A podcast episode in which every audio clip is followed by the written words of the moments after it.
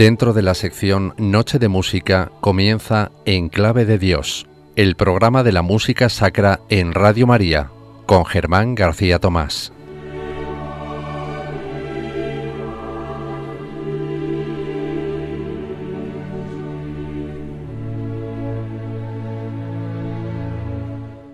Para mí, la Iglesia posee mucho encanto poético. Asisto con frecuencia a los servicios religiosos. La liturgia de San Juan Crisóstomo es una de las obras de arte más exaltadas. Cualquiera que siga la liturgia de nuestra Iglesia ortodoxa con atención y trate de comprender el significado de cada ceremonia, se sentirá conmovido hasta lo más profundo de su ser. También me gustan mucho las oraciones vespertinas. No hay nada como entrar en una antigua iglesia un sábado, pararse en la penumbra con el aroma del incienso flotando en el aire, perdido en la contemplación profunda, para encontrar una respuesta a esas preguntas perennes. ¿Cuándo? ¿Dónde? ¿Por qué? Sacado del trance por el canto del coro, entregado por completo al fervor resplandeciente de esta música cautivadora, cuando se abre la puerta santa y suena la melodía Alabado sea el Señor. Todo esto es infinitamente precioso para mí, una de mis más profundas alegrías. Piotr Ilich Tchaikovsky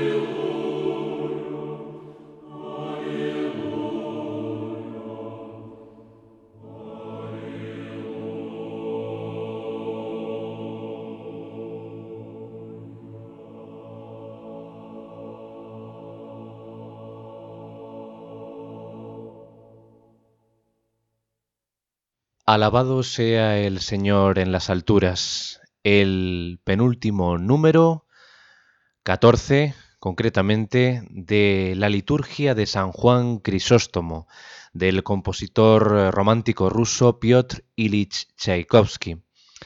Así hemos comenzado hoy esta edición de Enclave de Dios, el espacio, el programa de música sacra en la sintonía de Radio María.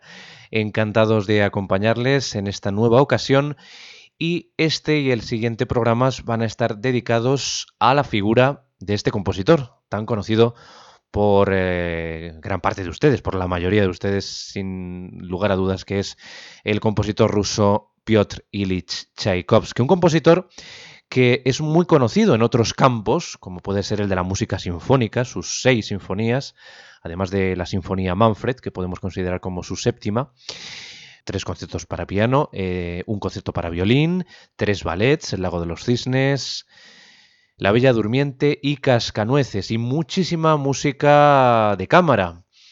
Muchísima, muchísima, música también pianística, un compositor que pues eh, también frecuentó la ópera con eh, creaciones maravillosas como Eugen Onegin o La Dama de Picas, por citar solamente dos de sus eh, creaciones líricas. Pero es que además Piotr Ilyich Tchaikovsky, como hemos escuchado en esa carta que les he leído, pues también era un compositor muy interesado por la liturgia de la Iglesia Ortodoxa, por la liturgia de la Iglesia de su país, de Rusia, en eh, la época de los zares, que es la que le tocó vivir entre 1840 y 1893.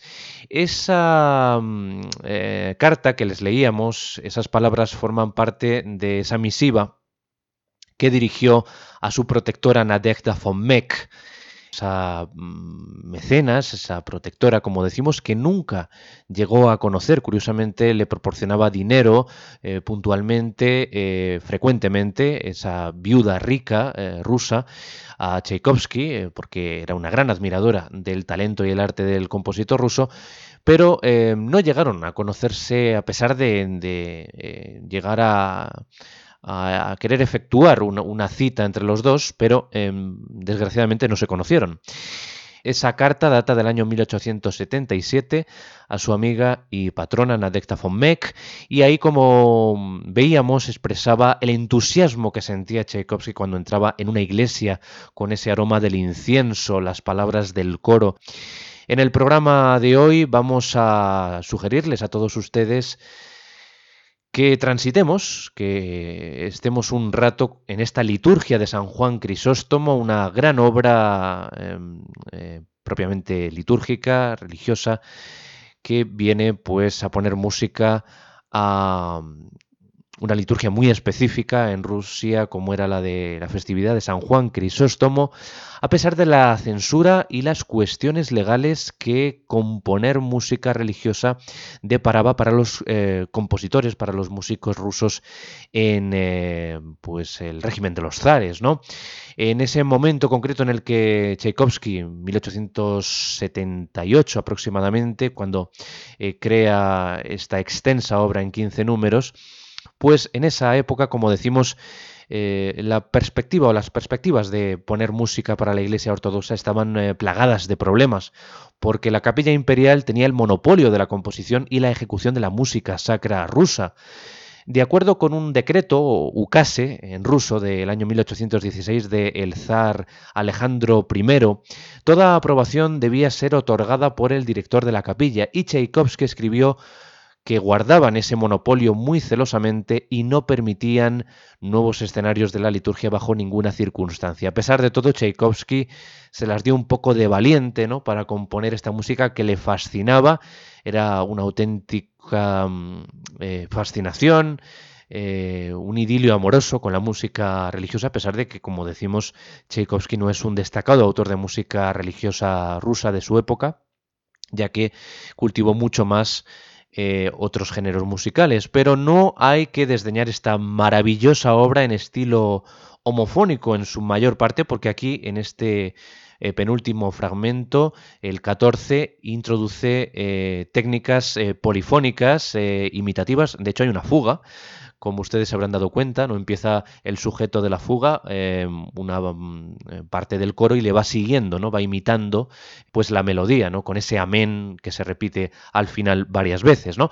Como decía, pues Tchaikovsky em, eh, tuvo que enfrentarse a sus problemas ya que publicó Piotr Jürgenson, que era editor de Tchaikovsky, pues esta música, esta liturgia de San Juan Crisóstomo, pero esa publicación de Jürgenson, de su editor, fue inmediatamente prohibida por el director de la capilla imperial, Nikolai Bakhmetiev, con el argumento de que se había publicado sin su consentimiento, sin su aprobación. A pesar de todo, esta obra finalmente pudo ver la luz. Vamos a quedarnos con el primer número, vamos a ir hacia atrás, del número 14, vamos a ir al número 1, que lleva por título El Señor tiene misericordia.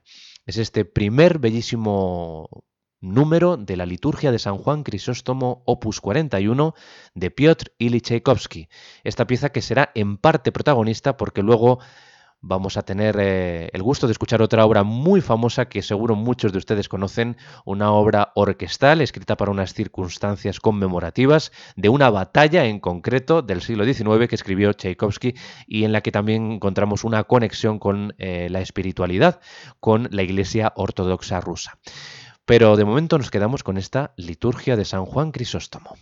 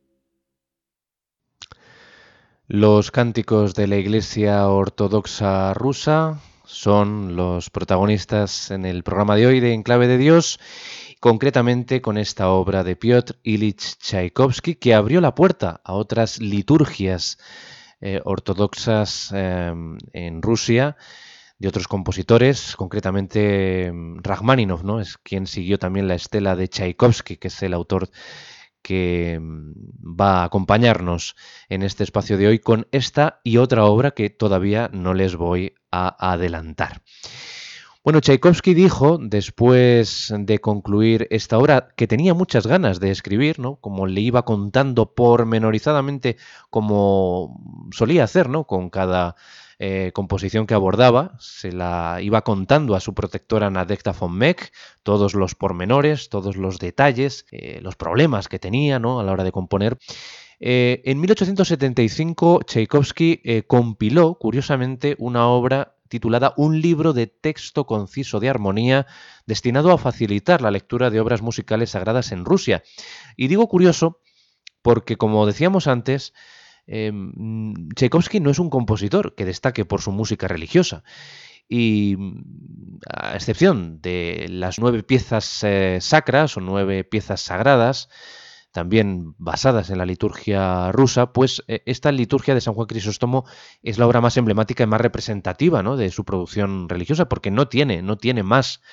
Esta obra está en eslavo eclesiástico y está en ese marco de la divina liturgia de la Iglesia Ortodoxa. Vamos a quedarnos con más fragmentos, vamos a ir con el segundo de esta liturgia de San Juan Crisóstomo, con coro a capela, en estilo homofónico, la mayor parte de los 15 números, ahora con este Gloria al Padre.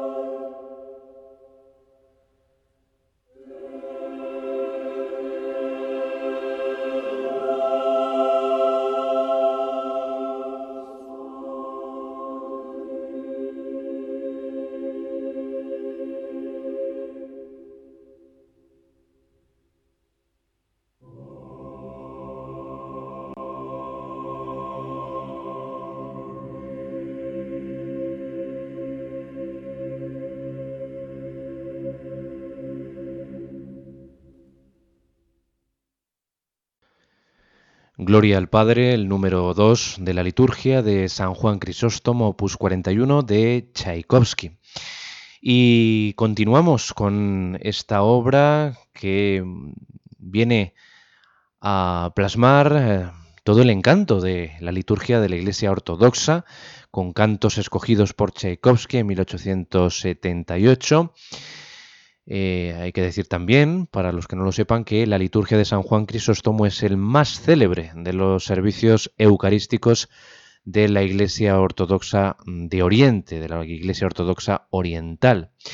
Y que este mm, eh, escenario musical, esta compilación musical de 15 números de Tchaikovsky, constituye el primer gran ciclo musical unificado de esta liturgia de la Iglesia rusa. Vamos a seguir escuchando más fragmentos. Ahora vamos a escuchar dos. Uno de ellos eh, lleva la palabra aleluya. Es el número 4. Y el siguiente, el número 5, es el Gloria a ti, Señor.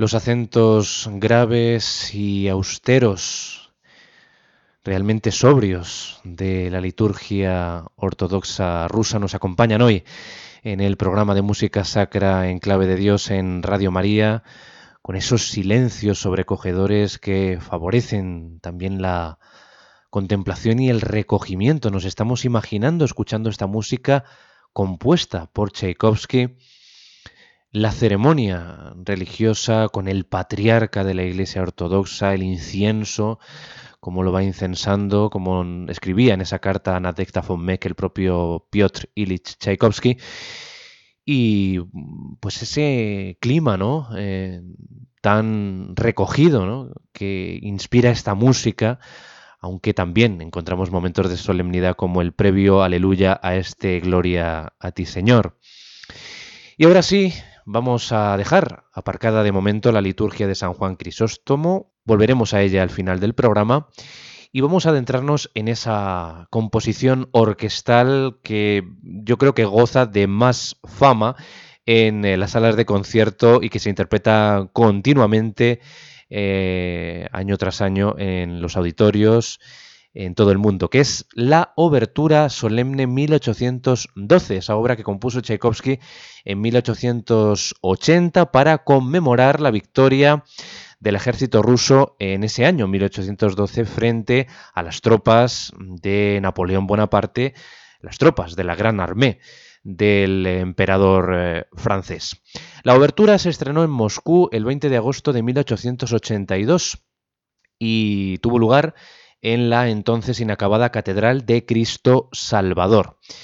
Posteriormente, en 1891, la dirigió el propio Tchaikovsky dos años antes de morir en la inauguración del Carnegie Hall de Nueva York. Ya saben ustedes que, eh, si no lo saben se lo digo, que es una obertura netamente descriptiva de la batalla de eh, Borodino, el 7 de septiembre de 1812, en Borodino, a 120 kilómetros al oeste de Moscú, pues las tropas napoleónicas se enfrentaron a las fuerzas del general Mikhail Kutuzov en esta batalla que fue una auténtica derrota para el ejército eh, francés, aunque algunos historiadores dicen que fue una victoria pírrica para para Napoleón con 100.000 bajas para el ejército francés, ya que eh, pues no calibró bien Napoleón y se le vino encima el invierno, ¿no?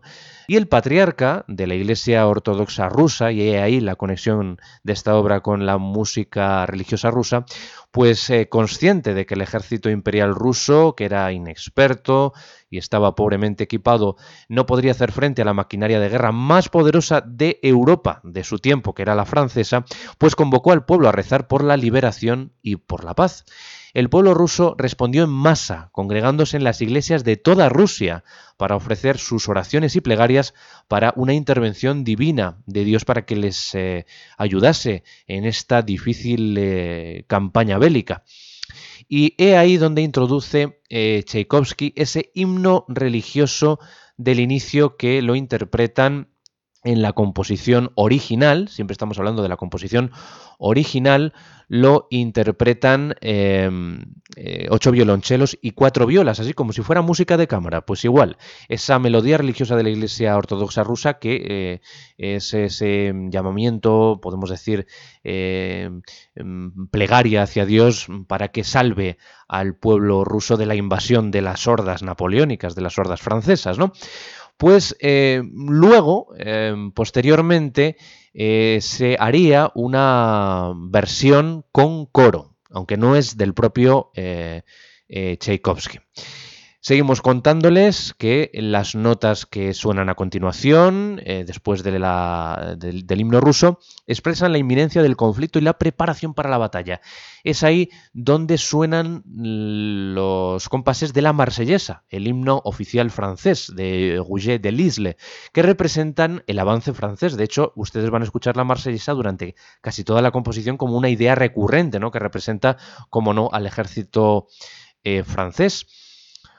Los dos se encuentran en Borodino, eh, tanto el ejército ruso como el francés, y la marsellesa se impone tras una dura lucha, una dura eh, batalla entre ambos ejércitos. El zar apelará al espíritu ruso, Alejandro I, el zar en aquella época, 1812, con una súplica elocuente llamando a su gente a seguir adelante y defender a la madre Rusia, la gran madre Rusia. Esta petición apasionada y la respuesta del pueblo pues quedan plasmados en una pieza tradicional rusa que sigue así em, con ritmo folclórico, podemos decir, un carácter mucho más popular. La marsellesa volverá indicando el avance sobre Moscú por parte de las fuerzas francesas.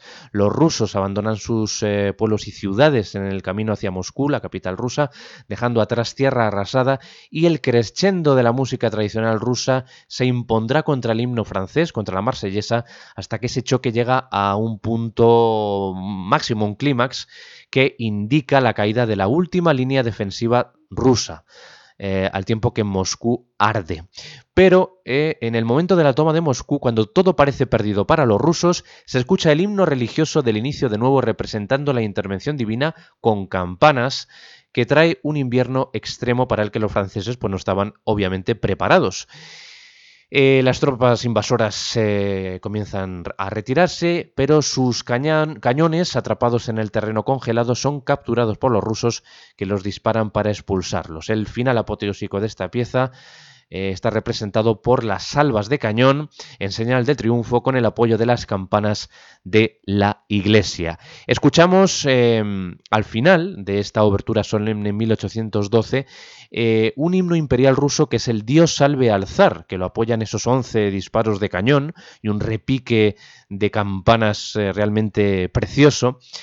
Y la verdad es que ese Dios salve al zar no era el himno ruso de 1812, se, trata de un anacronismo, ¿no? Eh, porque era el himno oficial cuando en 1880 Tchaikovsky pues compuso eh, esta pieza que la estrenaría en 1882 como hemos dicho antes. Bien, pues eh, dicho todo esto, que podríamos extendernos todo el programa y no tendríamos tiempo de escuchar esta obertura solemne en 1812, pues solamente quería eh, decir que vamos a escuchar una versión muy especial, que es la versión coral. O sea, ustedes no van a escuchar los violonchelos y las violas al principio, sino que van a escuchar a un coro a capela que va a entonar ese mm, himno que el patriarca de la Iglesia Ortodoxa rusa dirige a pues el pueblo ruso. Eh, es una transcripción del compositor, eh, director americano Igor Buketov. Eh, aquí tenemos el Dios preserva nuestro pueblo o Dios salve a nuestro pueblo. que es el himno que, utiliza Tchaikovsky al principio de, esta obertura. Está aquí cantado a capela por el coro.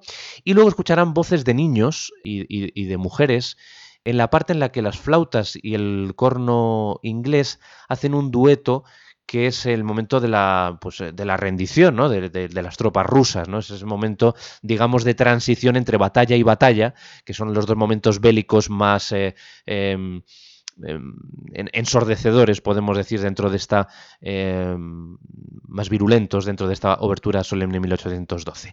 Y al final, que ese es el momento de climas absoluto, pues escucharán ustedes a la orquesta y al coro unidos en el climas con una versión triunfal de El Dios eh, salve al pueblo ruso, que, que es el himno inicial de la obra, junto con el Dios salve al zar, que es ese himno que no era oficial en 1812. Bueno, pues vamos a escuchar esta obertura solemne 1812. Espero que disfruten con la pieza sinfónica, una de las piezas sinfónicas más interpretadas de Tchaikovsky, a pesar de que el propio autor no estaba muy conforme con esta obra, ya que eh, Tchaikovsky en una carta de nuevo a su protectora y mecenas Nadezhda von Meck dijo que esta obertura en 1812 era muy fuerte y ruidosa, pero carente de mérito artístico porque la escribí, eh, afirma Tchaikovsky, sin calidez ni cariño. Pues a pesar de todo es la obra una de las obras más populares de Tchaikovsky. Vamos a escuchar una versión coral en esas partes que les he dicho, que interpretó el director y pianista Vladimir Askenazi junto con la Orquesta Filarmónica de San Petersburgo, la Orquesta Militar de Leningrado y el Coro de Cámara de San Petersburgo. La versión coral es lo que les vamos a ofrecer en este programa de hoy de Enclave de Dios de la obertura solemne 1812 opus 49 de Piotr Ilich Tchaikovsky. Que la disfruten.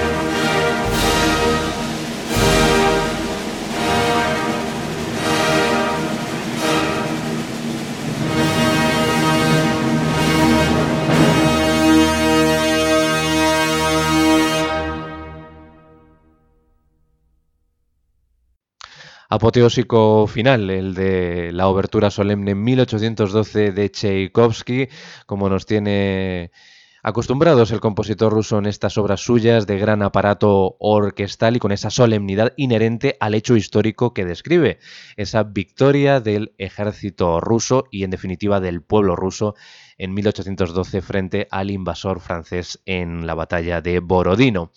Nos hemos dado el gusto de escuchar esta versión eh, coral, que no es la versión original de la obra, porque ahí escuchábamos el himno ruso del eh, comienzo de la Iglesia Ortodoxa, del patriarca que dirige al eh, pueblo de la Gran Madre Rusia, y este final también coral, ¿no? con ese aparato bélico ¿no? solemne que corona la obertura.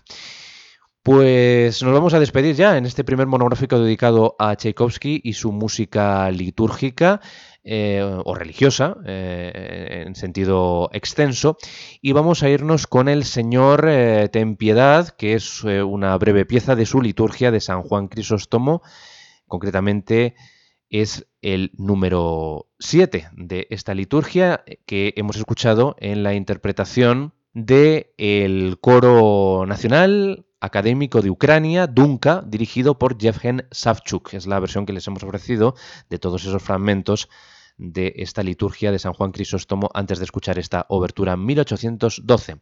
Pueden escribirnos al correo electrónico en clave de Dios y decirnos si les ha gustado.